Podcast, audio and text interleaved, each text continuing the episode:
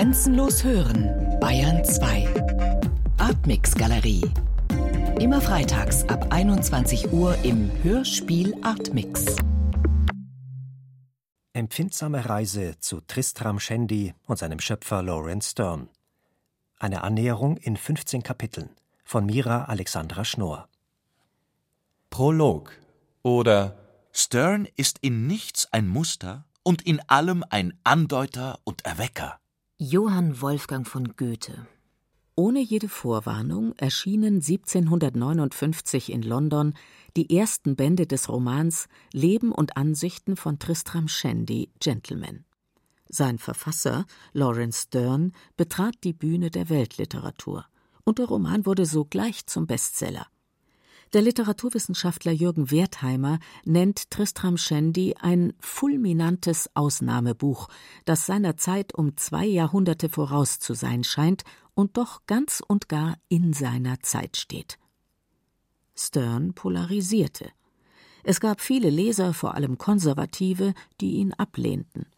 Und es gab die vielen anderen, die Kapitel 1 Verehrer Wo ist der Mann von Verstand, der nicht lieber alle seine übrigen Bücher und seinen Mantel im Notfall dazu verkaufen wollte, um dies in seiner Art einzige, mit allen seinen Wunderlichkeiten und Unarten unschätzbare Buch anzuschaffen. Christoph Martin Wieland. Auf einer unvollständigen Liste der Verehrer von Lawrence Stern stehen viele der bedeutendsten Schriftsteller der vergangenen 200 Jahre.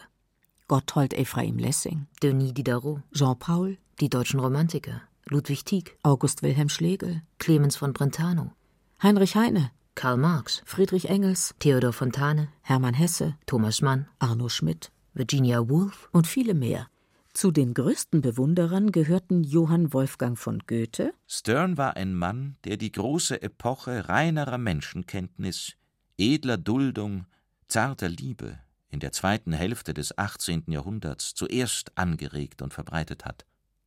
An diesen Mann, dem ich so viel verdanke, werde ich oft erinnert.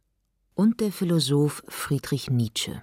Möge er hier mit der Ehre fürlieb nehmen, der freieste Schriftsteller aller Zeiten genannt zu werden, in Vergleich mit welchem alle anderen steif, vierschrötig, unduldsam erscheinen.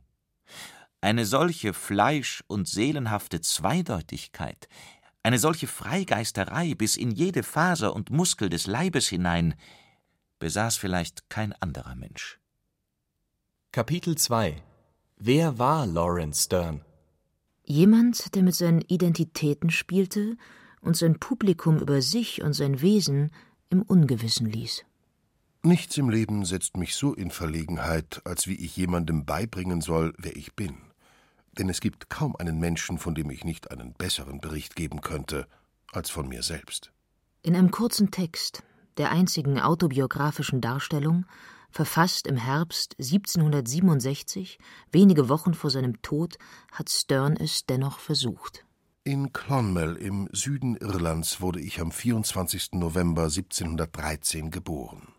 Sterns Vater war Soldat.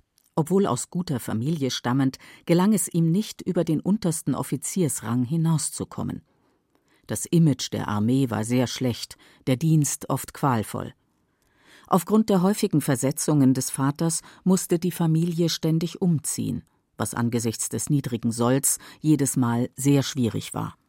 Für meinen armen Vater war der Tag meiner Geburt verhängnisvoll, denn er war pleite und stand mit Frau und zwei Kindern ganz allein da. Da sein Regiment bankrott war, verließ er Irland mit der Familie, kaum dass man mich tragen konnte, und ließ sich auf dem Familiensitz in Elvington bei York nieder. Wir blieben dort ungefähr zehn Monate.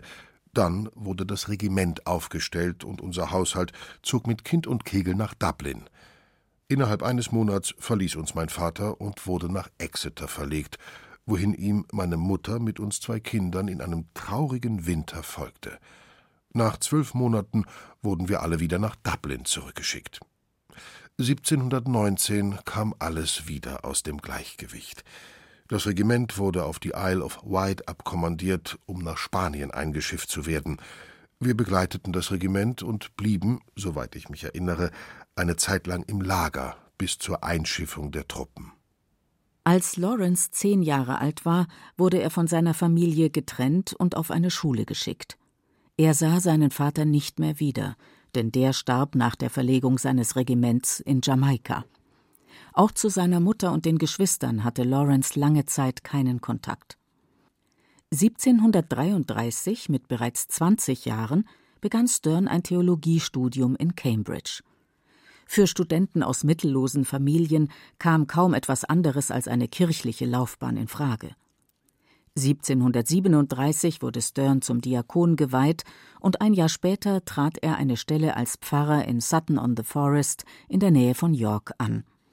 Dieses Amt sollte er mehr als 20 Jahre lang bekleiden. Er heiratete Elizabeth Lumley, die Tochter eines reichen Geistlichen, und wurde 1747 Vater einer Tochter, Lydia.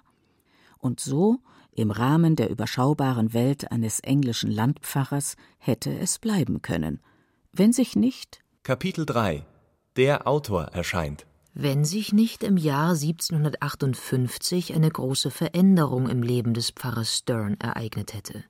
Anscheinend war er mit dem Verfassen von Predigten nicht ausgelastet. Eine Sammlung seiner Predigten wurde in Deutschland später sehr populär. Jedenfalls begann er ohne vorherige große literarische Ambitionen mit seinem Roman Tristram Shandy. Bereits ein Jahr nach Beginn der Niederschrift, in der letzten Dezemberwoche 1759, erschienen die ersten beiden Bände. Die Nachfrage war riesig. Innerhalb von zwei Tagen wurden 200 Exemplare verkauft. Als Verfasser des Romans wurde die Titelfigur Tristram Shandy genannt. Erst mit dem fünften Band gab sich Stern als Autor zu erkennen. Im Londoner Monthly Review erschien eine positive Kritik. Allerdings bemängelte der Rezensent die vielen Abschweifungen und dass es der Autor an Ernst habe fehlen lassen. Stern sei in den eigenen Witz verliebt, ein Umstand, der Stern durchaus bewusst war. Zu viel mit dem eigenen Witz zu spielen, führt zum Überdruss.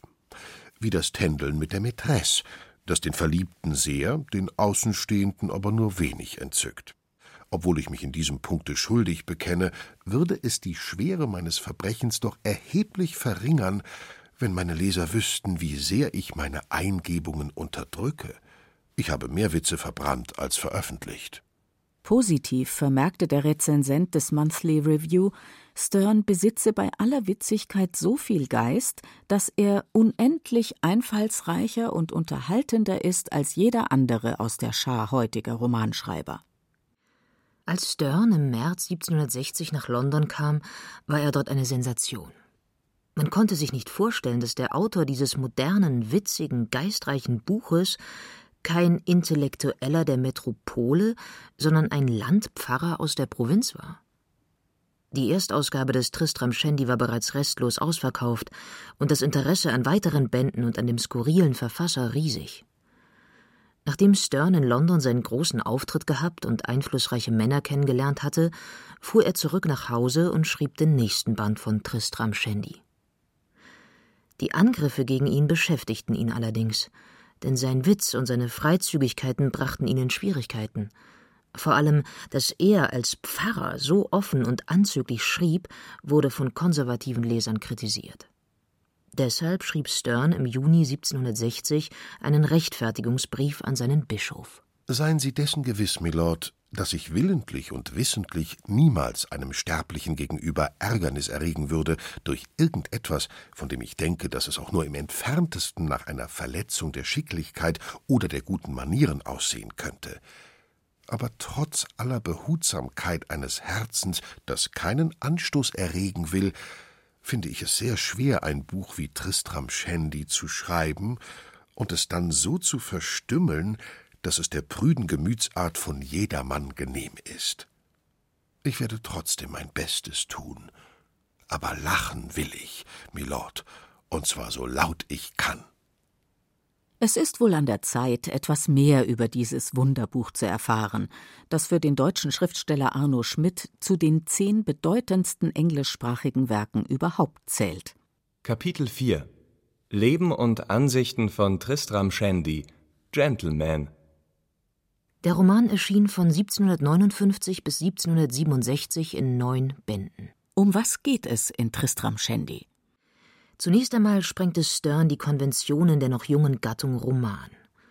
So unterließ er es, sein Werk mit einer einfachen, leicht nacherzählbaren Handlung auszustatten. Auch erfüllte er keine der Erwartungen, die mit dem Titel geweckt werden. Die Darstellung des Lebens der Titelfigur Tristram Shandy oder besser der Katastrophen, die sein Leben ausmachen, nimmt nur einen Bruchteil des Romans ein. Tristram Shandys Leben ist schnell erzählt. Im ersten Buch wird er gezeugt, und da geht schon einiges schief. Ich wollte mein Vater oder meine Mutter oder vielmehr beide, denn es war doch beider gemeinsame Pflicht, hätten ein wenig bedacht, was sie taten, als sie mich in die Welt setzten. Denn da Mrs. Shandy während des Zeugungsaktes die nötige Konzentration vermissen lässt, kommt es zu einer fatalen Störung. Hast du auch nicht vergessen, die Uhr aufzuziehen, lieber Mann? fragte meine Mutter. Gott im Himmel, rief mein Vater außer sich, hat seit Erschaffung der Welt eine Frau ihren Mann jemals mit einer so dummen Frage unterbrochen? Was an dieser Unterbrechung so schlimm war, erklärt Tristram im nächsten Kapitel. Die höchst unzeitige Frage zersplitterte und zerstreute die animalischen Regungen, die den Homunculus hätten sicher an den Ort geleiten sollen, der für seine Aufnahme bestimmt war. Eine natürliche Entwicklung zu einem normal denkenden und handelnden Menschenkind ist dadurch, zumindest nach Überzeugung von Walter Shandy, Tristrams Vater, ausgeschlossen. Die nächste Katastrophe ereignet sich bei der Geburt Tristrams im dritten Buch. Während Tristrams Vater und sein Onkel Toby im Salon Pfeife rauchen und philosophieren, setzen bei seiner Mutter die Wehen ein. Aufgeregt kommt das Dienstmädchen heruntergestürzt, um den Arzt Dr. Slop zu holen, der sich leider beim Öffnen eines verschnürten Beutels mit seinem Operationsbesteck böse in den Daumen geschnitten hat. Um Gottes Willen, meine arme Herrin wird gleich in Ohnmacht fallen, und die Wehen haben ausgesetzt, und die Flasche mit Mixtur ist zerbrochen, und die Pflegefrau hat sich den Arm zerschnitten, und das Kind ist noch, wo's war, und die Hebamme ist rücklings auf die Kante vom Kamingitter gefallen und hat sich die Hüfte ganz schwarz geschlagen. Dr. Slop betätigt sich nun mit Hilfe einer Zange als Geburtshelfer und löst dabei ein weiteres Desaster aus, wie Trim, der Dieneronkel Tobys, berichtet. Als er das Kind mit dem abscheulichen Instrumente herausholte, hat er ihm die Nase so platt ins Gesicht gedrückt, dass sie wie ein Pfannkuchen aussieht. Der Vater, Walter Shandy, hat sich noch nicht vom Unglück mit der Nase erholt, da ereignet sich das nächste. Da das neugeborene Baby blau anläuft, muss es schnellstens getauft werden. Mein Vater hegte eine ganz ungewöhnliche Schrulle. Sie betraf die Wahl der Taufnamen. Seine Ansicht war, dass gute oder schlechte Namen unserem Charakter und unserer Lebensführung eine unbegreifliche, unwiderstehliche Richtung gäben. Es lag für Walter Shandy daher nahe, einen vielversprechenden Namen für seinen neugeborenen Sohn zu suchen. Ich will ihn Trismegistus taufen. Immerhin der Name des Gottes der Weisheit, Künste und Wissenschaften. Doch Susanna, das Dienstmädchen, kann sich diesen Namen auf dem Weg von Mr. Shandy im Erdgeschoss zum Vikar im ersten Stock nicht merken, und so wird der Knabe vom Pfarrer kurzerhand auf den Namen Tristram getauft. Für Vater Shandy die größtmögliche Katastrophe. Von allen Namen in der Welt war ihm keiner verhasster als Tristram. Von diesem hatte er die allerniedrigste und verächtlichste Meinung und hielt dafür, dass derselbe in rerum natura nichts hervorbringen könne, als was über alle Maßen gemein und verächtlich sei, so dass, wenn er über diesen Gegenstand in Streit geriet, er seinen Gegner kategorisch fragte, ob er sich zu behaupten getraue, er habe je von einem gelesen oder von einem gehört, der Tristram geheißen und der irgendetwas Großes oder Nennenswertes vollbracht hätte. Nein, pflegte er zu sagen. Tristram, das ist unmöglich. Im Alter von fünf Jahren erlebt Tristram das nächste Unglück. Durch ein herabfallendes Schiebefenster wird er unfreiwillig beschnitten. Was widerfährt ihm sonst noch? Seine Eltern beschließen ihm ein paar Hosen anpassen zu lassen, und im siebten Buch, das einen zeitlichen Vorgriff darstellt, reist der erwachsene Tristram durch Frankreich. Das waren die wichtigsten Ereignisse im Leben des Titelhelden. Wesentlich mehr Raum als Tristram erhalten sein Vater Walter Shandy und sein Onkel Toby. Walter Shandy ist ein verschrobener, ständig dozierender Hobbyphilosoph. Über alles, was einem Menschen im Leben nur begegnen kann, von seiner Erzeugung bis zu den schlotternden Unterhosen seiner zweiten Kindheit, über alles hatte er sich irgendeine Lieblingsansicht gebildet. Mein Vater pflegte nichts in demselben Lichte wie andere Leute zu sehen. Er stellte die Dinge in sein eigenes Licht. Er wog nichts auf der gewöhnlichen Waage, nein, dazu war er ein zu feiner Kopf. Solchem Irrtum gab er sich nicht hin. Walter Shandy entwirft die abstrusesten Theorien und verehrt die großen Denker der Vergangenheit, vor allem Hafen Slackenbergius. Welch schöner, von Stern erfundener sprechender Name. Was er bedeutet? Johann Christoph Adelung, grammatisch-kritisches Wörterbuch der hochdeutschen Mundart. Der Hafen ist ein im Oberdeutschen übliches Wort, ein Geschirr oder einen Topf zu bezeichnen. Einen Nachttopf sogar. Und Slackenbergius ist die latinisierte Form von Schlackenberg. Nochmal Adelung. Die Schlacke ist ein in einigen Gegenden übliches Wort, den Mastdarm, noch häufiger aber eine aus diesem Darme bestehende Wurst zu bezeichnen. Das Bergius des Namens drückt aus, dass es sich um einen ziemlichen Haufen handelt.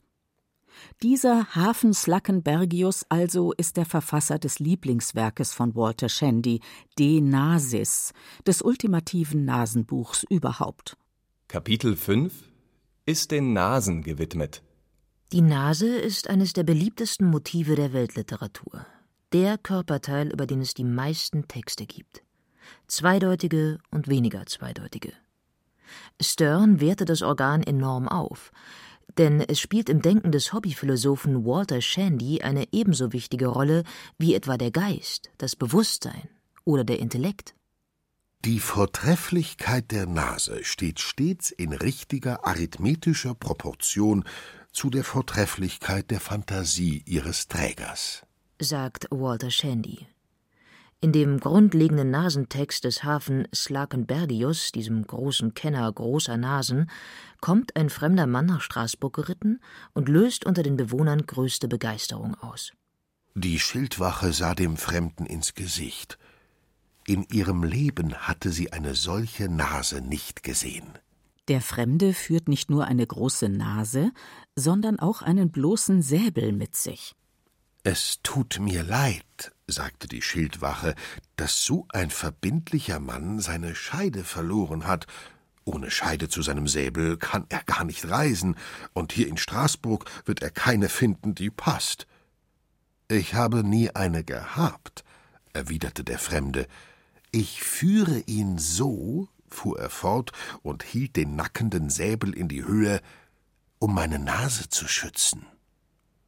In Windeseile spricht sich die Sensation des großnasigen Fremden herum, und die Bürger, vor allem die Bürgerinnen, kommen gelaufen, um ihn zu bewundern. Benedikta, sagte die Frau eines Trompeters, was für eine Nase. Ich will nicht ruhig schlafen, bis ich sie nicht mit den Fingern angefasst habe. Nein, sagte der Fremde, meine Nase soll niemand berühren, solange mir der Himmel noch Kraft verleiht. Wozu? fragte die Frau des Bürgermeisters. Niemand soll sie anfassen, sagte der Fremde, bis zu der Stunde. Bis zu welcher? rief die Frau des Wirts. Nicht er, sagte der Fremde, als bis ich werde gelangt sein. Wohin ums Himmels willen? rief sie. Der Fremde ritt fort, ohne ein Wort zu erwidern. Soweit der kleine Ausflug zu den Nasen.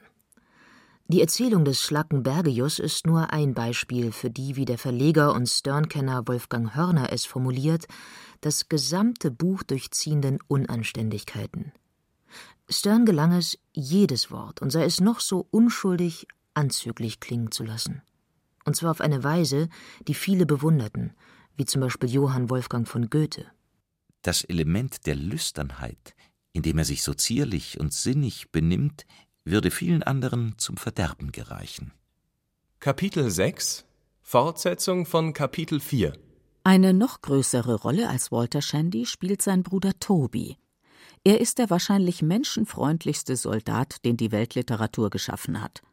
Obwohl von Kriegen und Schlachten begeistert, kann er nicht einmal einer Fliege etwas zuleide tun. Während eines Gefechts wird er empfindlich verwundet. Durch einen Stoß? Ja, Madame, durch einen Stoß von einem Steine, der bei der Belagerung von Namur mit aller Gewalt auf sein Schambein fiel. Daraufhin muss er den Dienst quittieren und widmet sich fortan seinem Steckenpferd. Er beginnt alles über das Fortifikationswesen, über Gefechte, Belagerungen und Festungen zu lesen und dann in seinem Garten nachzustellen. Er sieht fast alles, was um ihn herum geschieht, mit den Augen eines Soldaten. Ihm, seinem Steckenpferd und seinem gutherzigen Diener Trim ist ein großer Teil des Romans gewidmet. In Onkel Toby, dem idealisierten Typus des naiv unschuldigen, menschenfreundlichen Soldaten, ließ Stern seinen eigenen Vater wieder auferstehen, den er selbst einmal mit großer Zuneigung charakterisierte. Mein Vater war ein kleiner, gescheiter Mann. Er ertrug alle Mühen und Enttäuschungen, die Gott ihm im höchsten Maße auferlegte. Er war in seiner Art ein wenig heftig und vorwitzig, hatte aber ein freundliches, angenehmes Wesen, ohne jegliche böse Absicht, und so unschuldig, dass man ihn ein zehntes Mal am Tag betrügen konnte, wenn man nicht schon nach neunen genug gehabt hätte. Die Beschreibung von Toby und Trim ist sehr realitätsfern. Stern kannte aus seiner Kindheit das wahre, raue Soldatenleben sehr genau. Aber um Realismus ging es ihm nicht. Sterns Reich war die Fantasie, die Sensationen und Verwirrungen der Seele, das Spiel mit Andeutungen und das in die Irre führen von Erwartungen. Zu den drei Hauptfiguren gesellen sich einige Nebenfiguren. Tristrams Mutter Mrs. Shandy zum Beispiel, die, abgesehen von der unpassenden Frage, die sie während Tristrams Zeugung stellt, nur eine untergeordnete Rolle spielt. Oder Witwe Wardman, die sich rege für Onkel Toby interessiert. Der eventuell beginnenden Liebesaffäre zwischen den beiden ist ein großer Teil der letzten Kapitel des Romans gewidmet. Wobei Witwe Wardman, bevor sie eine Verbindung eingehen könnte, unbedingt erst eine Frage klären muss – die nach der Schwere von Tobys Schambeinverletzung und deren Auswirkung auf einen glückselig machenden Ehestand. Eine Alter-Ego-Figur Sterns ist der Pfarrer Jorik, der sich ab und zu zu Gesprächen mit den Brüdern Shandy einfindet. Wie Stern ist er ein Landpfarrer und Stern benutzte den Namen Jorik häufig für sich selbst. Jorik ist es auch, dessen wegen die Leser der Buchausgabe eine große Überraschung erleben – was uns nun geradewegs zu Kapitel 7 führt. Stilistisches. Im ersten Band des Romans wird der Lebensweg des Pfarrers Yorick geschildert, der mit dessen Tod und Beisetzung endet. Er liegt in einer Ecke seines Kirchhofs im Kirchspiel, unter einem flachen Marmorstein, worauf nur die folgenden drei Worte standen. Alas, poor Yorick. Ach, armer Yorick. Die nächsten Seiten der Buchausgabe zieren zwei große schwarze Rechtecke. Ausdruck der tiefen Trauer, für die es keine Worte mehr gibt. Stern experimentierte in seinem Roman noch mit weiteren grafischen Elementen. Lesen Sie, lesen Sie, lesen Sie, mein ungelehrter Leser, lesen Sie. Ich sage Ihnen zum Voraus, Sie täten besser daran, Sie legten das Buch gleich beiseite, denn ohne viel Lesen worunter ich, wie Sie wissen, viel Gelehrsamkeit verstehe, werden Sie die Moral eines marmorierten, farbigen Blattes ebenso wenig verstehen, als die Welt mit all ihrem Scharfsinn imstande war, die vielen Wahrheiten zu enthüllen, welche unter dem dunklen Schleier eines schwarzen Blattes verborgen liegen. Und tatsächlich folgen nun zwei bunte, marmorierte Seiten ohne Text. In einem anderen Kapitel wird der Leser, ausdrücklich ein Mann, aufgefordert, sich Tinte und Feder geben zu lassen. Und nun, lieber Herr, setzen Sie sich und malen Sie die Witwe Watman so, wie Sie sich dieselbe denken. Und um dem Leser Platz für eine eigene Zeichnung zu lassen, bleibt die folgende Seite leer. Eine weitere Eigenheit des Werkes sind Linien, Bindestriche, Sternchen und andere Zeichen, die Stern gestalterisch einsetzte. Sie sind nicht nur grafische Elemente, sondern stehen auch für die Erzählweise von Stern. Aber wenn der Erzähler nur ein Körnchen Geist besitzt, so wird er durch dies oder jenes veranlasst werden, fünfzigmal vom geraden Wege abzuschweifen. An und Aussichten werden sein Auge unaufhörlich locken, und ebenso wenig wie er fliegen kann, wird er unterlassen können, stillzustehen und sie zu betrachten. Eine gerade, linear erzählte Handlung macht für Stern keinen Sinn. Er kann es sich leisten, die Kapitelfolge völlig durcheinander zu bringen oder auch einmal einfach Seiten leer zu lassen, weiße Kapitel ohne Inhalt, nur mit der Kapitelüberschrift. Eines der wichtigsten Merkmale des Romans ist die Abschweifung. Stern unterbricht ständig den Erzählfluss, um bei der kleinsten Gelegenheit zu anderen Themen zu springen. Mit der Abschweifung bricht Stern Tabus. Der Literaturwissenschaftler Jürgen Wertheimer nennt sie daher einen subversiven Akt per se.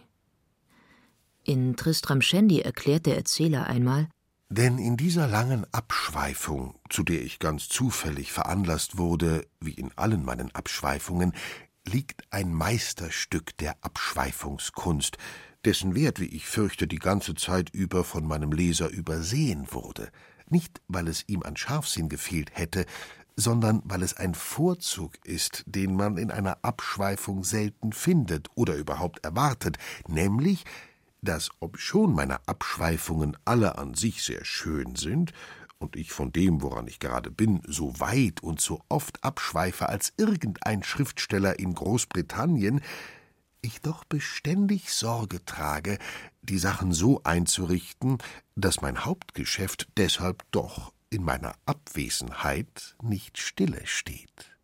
Rede, Predigt, juristische Abhandlung, fremdsprachige Texte, Dialoge, Aufzählungen. Der Erzähler schweift in den unterschiedlichsten Textarten und thematischen Gefilden umher. Die Abschweifungen machen den größten Teil des Romans aus. Durch sie ist es dem Erzähler möglich, Band auf Band zu verfassen, ohne dass je ein Ende in Sicht käme. Deshalb habe ich die abschweifenden und fortschreitenden Bewegungen so miteinander und ineinander verbunden, dass die ganze Maschine im Gang bleibt, und was noch mehr ist, sie soll ihre vierzig Jahre lang so fortgehen, wenn es der Quelle aller Gesundheit gefällt, mich so lange am Leben und bei guter Laune zu erhalten. Mit den Abschweifungen unterläuft Stern die Erwartungen der Leser die eine bestimmte Vorstellung von einer Romanhandlung, einer Logik des Erzählens haben. Dass Tristram Shandy so ein großer Erfolg wurde, liegt auch an dieser Kühnheit des Entwurfs. Stern durchbrach, wie Wertheimer es formuliert, ein allgemein akzeptiertes Kommunikationsmodell und setzte an seine Stelle einen neuartigen Umgang mit dem Leser, den es so noch nicht gegeben hatte.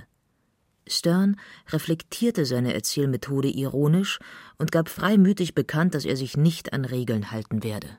Weder an die des Horaz noch von irgendeinem anderen jetzt lebenden Wesen.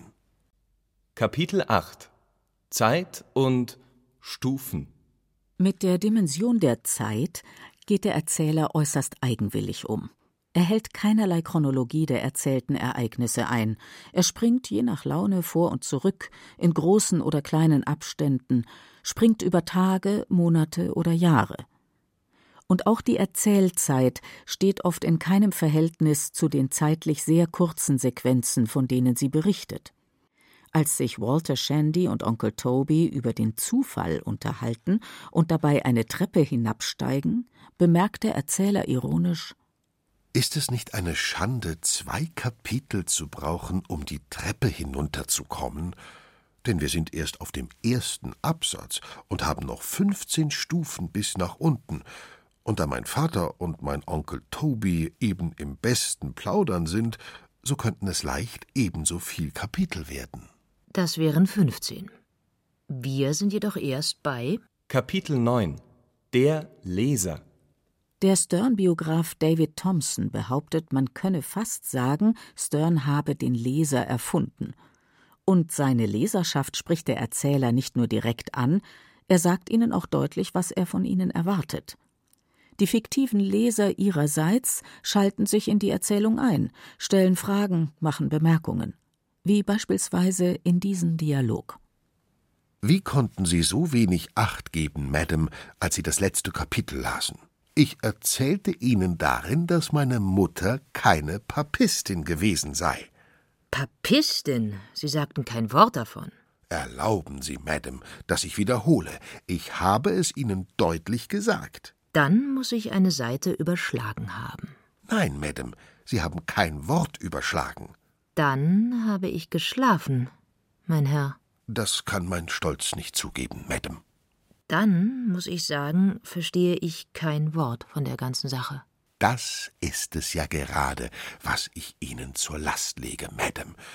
Und zur Strafe muss ich darauf bestehen, dass Sie sofort wieder umkehren und dann das ganze vorige Kapitel noch einmal lesen. Zu Beginn des Romans ist die Beziehung zwischen Autor und Leser noch etwas distanziert, weil man sich ja noch nicht richtig kennt. Je länger Sie mit mir fortschreiten, desto mehr wird die Bekanntschaft, die jetzt zwischen uns begonnen hat, sich in einen vertrauten Umgang verwandeln und wird, wenn nicht eines von uns das andere im Stich lässt, endlich mit einer vollkommenen Freundschaft schließen. Stern versuchte ständig, Kontakt mit seinen fiktiven Lesern zu halten. Und das hatte bei den realen Lesern großen Erfolg. Lawrence Stern, so Jürgen Wertheimer, war der absolute Meister des diskursiven Flirts mit dem Leser. Die Leser seiner Zeit gutierten die Herausforderungen eines derart offenen Textes, der ihnen sehr viel abverlangte. Und auch heute müssen sie wahrhaft anspruchsvolle Hindernisse überwinden, seitenlange Passagen in französischer oder lateinischer Sprache, juristische oder medizinische Texte, langwierige Predigten. Immer wieder müssen sie Brüche der Erzähllinie verkraften und sich einen Weg durch einen Urwald von Zweideutigkeiten bahnen. Dass sich diese Bemühungen lohnten, dafür sorgte Stern mit seinen oft brillanten, geistreichen oder witzigen Passagen. Kapitel 10 über das Lachen. Lachen Sie, ja, lachen Sie mit mir oder über mich oder kurz, machen Sie, was Sie wollen, nur bleiben Sie bei guter Laune. Lawrence Stern war kein Satiriker. Dafür fehlten ihm Schärfe und Wut, politisches und gesellschaftskritisches Anliegen. Er war ein Humorist, der auf die Menschen mit all ihren Tollheiten einen zutiefst mitfühlenden Blick warf. Sein Lachen ist daher auch kein Auslachen, sondern eher die andere Seite des Weinens. Im April 1762 schrieb Stern an den Schauspieler David Garrick Ich lache, bis ich weine. Und in solchen zarten Momenten weine ich, bis ich lache. Ich schändiisiere mehr denn je und bin überzeugt, dass mich reines Schändiisieren, veredelt durch die Gegenwart lachfreudiger Menschen, ebenso sehr vor Krankheiten schützt, als der Genuss von guter Luft und gutem Klima. Kapitel 11 Abschweifung oder eine Lektion in Shandyismus. Shandyismus wurde, kaum hatte die literaturinteressierte Öffentlichkeit damit begonnen, den Roman Tristram Shandy zu verschlingen, zu einem geflügelten Wort. Der Shandyismus macht, man sage, was man will, Herz und Lungen frei und lässt, wie alle Reizmittel dieser Art, das Blut und die Lebenssäfte ungehinderter durch ihre Kanäle laufen, indem er das Lebensrad schneller und leichter umschwingt. Der Shandyismus ist geprägt von extremen Gefühlslagen. Von himmelhoch jauchzend wechselt die Stimmung schnell zu zu Tode betrübt und gleich wieder zurück. Diese Haltung wurde von kritischen Zeitgenossen als Oberflächlichkeit verurteilt. Für Stern jedoch, der in äußerst unsicheren Familienverhältnissen aufgewachsen war, der lange Zeit keine materielle Sicherheit kannte, der kaum richtige Freunde und eine sehr schwache Gesundheit hatte, war der Shandyismus ein Überlebensprinzip. So konnte er sich allen Reizen und Eindrücken bedingungslos hingeben und wieder von ihnen lassen, wenn sie ihn langweilten. Als Stern eine Reise nach Frankreich machte, beobachtete ihn ein junger Franzose und beschrieb ihn so Am meisten beeindruckte, dass an diesem Engländer alles echt war, sogar originell für einen Engländer. Das heißt, er war immer und überall er selbst, niemals eingeschränkt von Projekten und immer begeistert von Sinneseindrücken. In unseren Theatern, in unseren Salons, auf unseren Brücken gab er sich immer den Dingen und Personen hin. Er war immer bereit, sich zu verlieben oder fromm zu sein, war clownesk oder bewunderungswürdig. Wie könnte man das anders nennen als puren Shandyismus? Und Stern war sich dessen bewusst. Der Geist des Shandyismus gestattet es mir nicht, zwei Augenblicke lang über ein ernstes Thema nachzudenken. Womit das Kapitel und die Abschweifung beendet wären. Vielleicht ist es nun an der Zeit, das zwölfte Kapitel einzufügen. Frauen, Liebe und Eliza. Laut seinem Biografen David Thompson hatte Lawrence Stern keine guten Beziehungen zu Frauen. Dennoch war die Liebe eines seiner Lieblingsthemen. Wobei sich der Dichter mehr an seinen Fantasien über die Liebe berauschte als an tatsächlichen Affären. Gegen Ende seines Lebens jedoch verliebte er sich derart heftig, dass ein Tagebuchtext voller Leidenschaft entstand.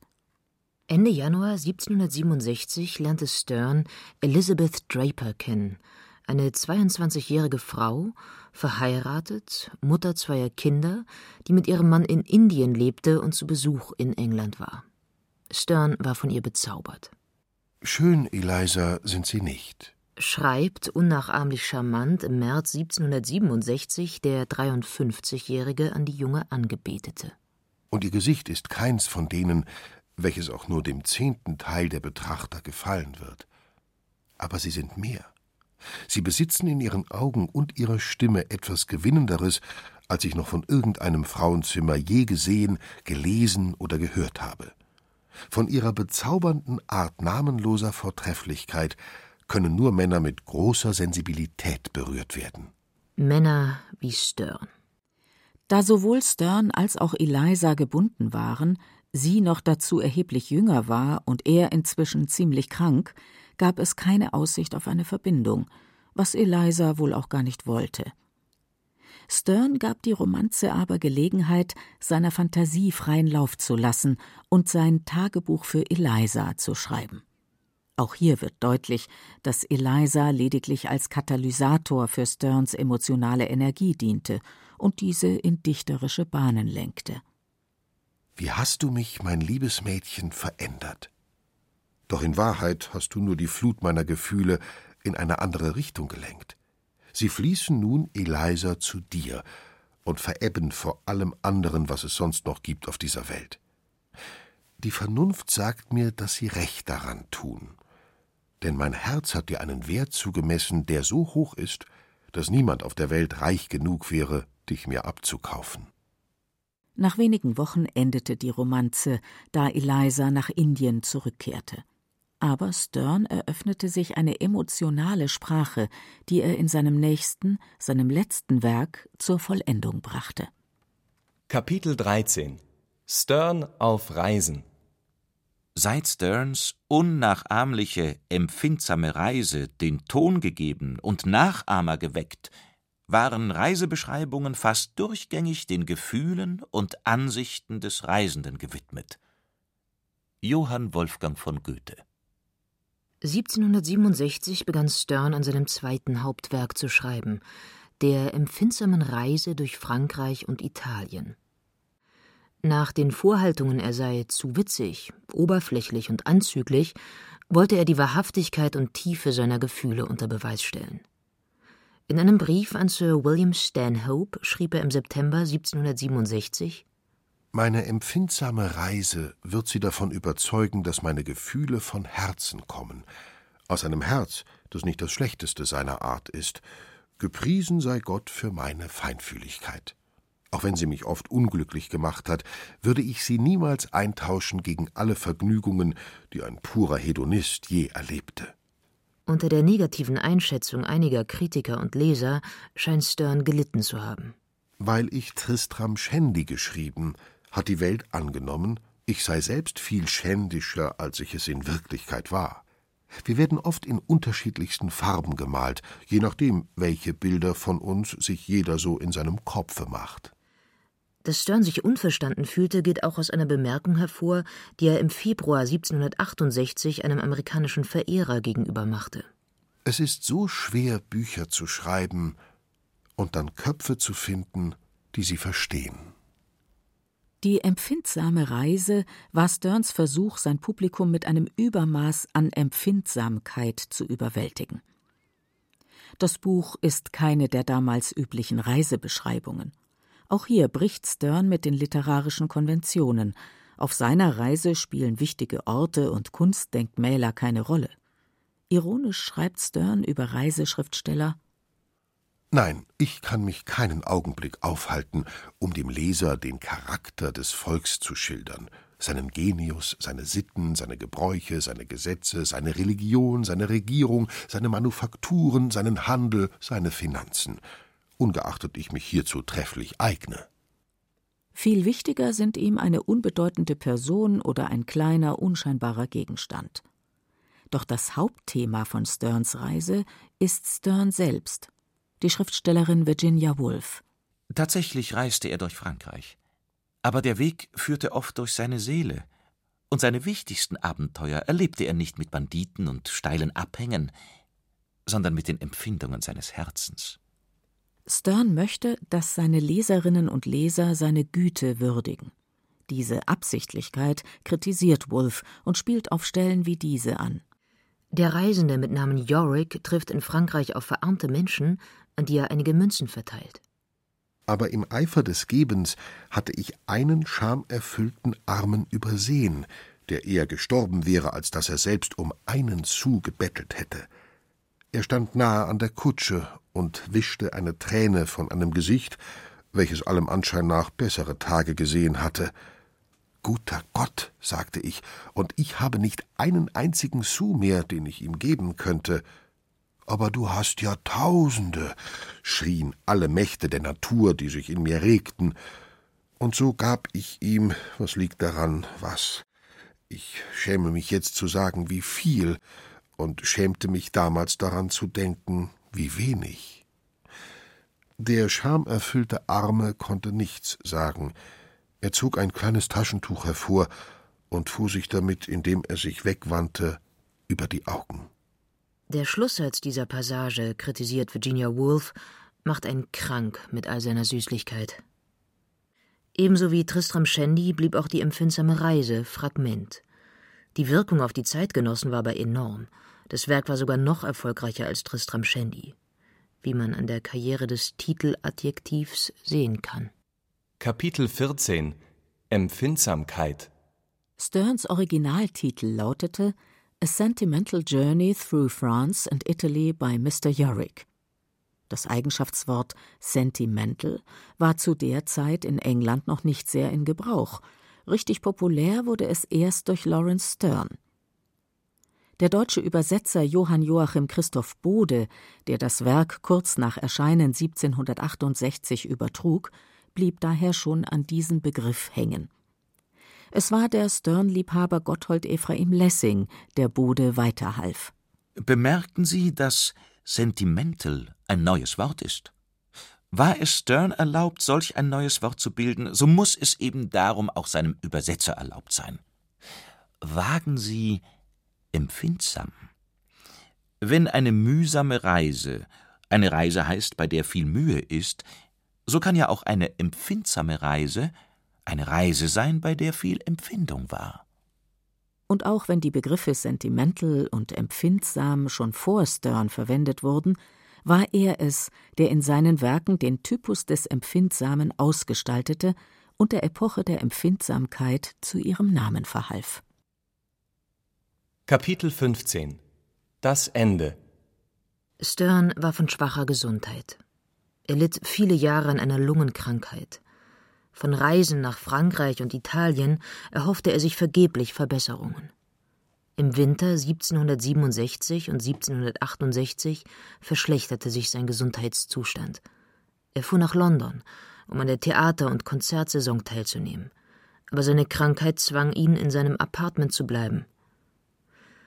Die Nachricht von seinem schlechten Zustand machte die Runde, und viele Bekannte besuchten ihn an seinem Krankenlager. Am 18. März 1768 schickte ein Freund seinen Diener zu Stern, um sich nach ihm zu erkundigen.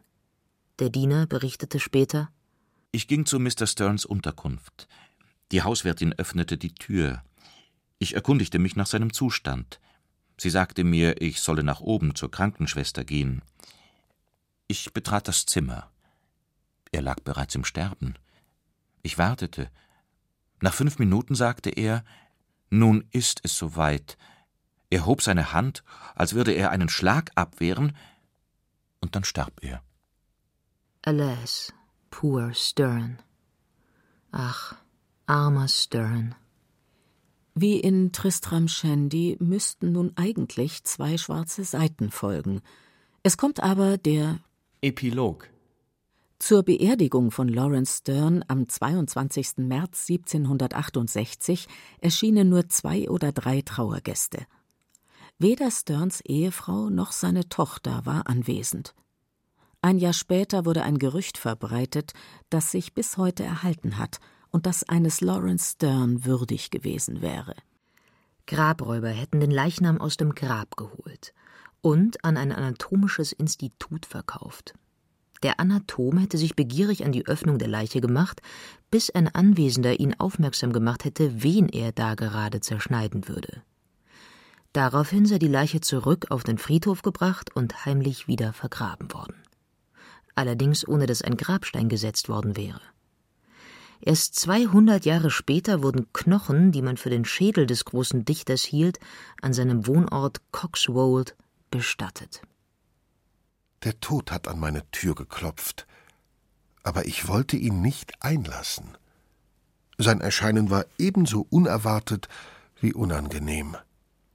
Doch so schwach ich auch bin, Milord, ich muss Ihnen noch eine witzige Geschichte erzählen. Empfindsame Reise zu Tristram Shandy und seinem Schöpfer Lawrence Stern. Eine Annäherung in 15 Kapiteln von Mira Alexandra Schnorr. Mit Katja Birkle, Beate Himmelstoß, Stefan Wilkening, Johannes Sitzelberger und Benedikt Schregle. Technik Regina Stärke. Realisation Mira Alexandra Schnorr. Produktion Bayerischer Rundfunk 2015. Redaktion Herbert Kapfer.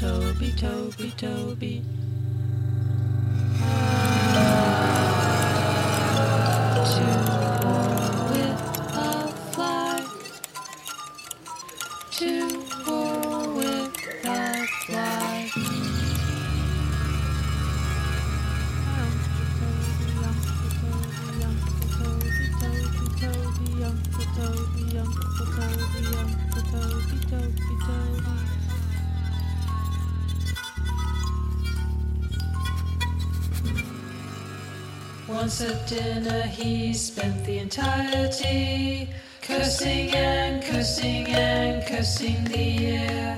It was a gigantic one, buzz, buzz, buzzing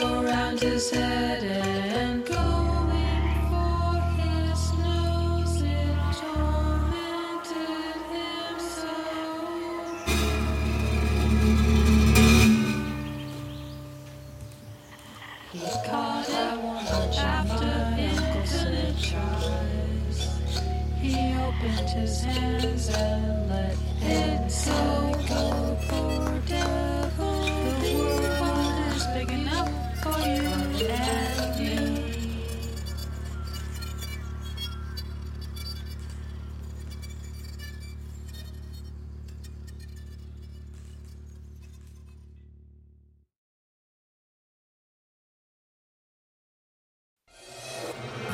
Dieser Podcast gefallen hat, gefällt Ihnen vielleicht auch der Hörspielpool.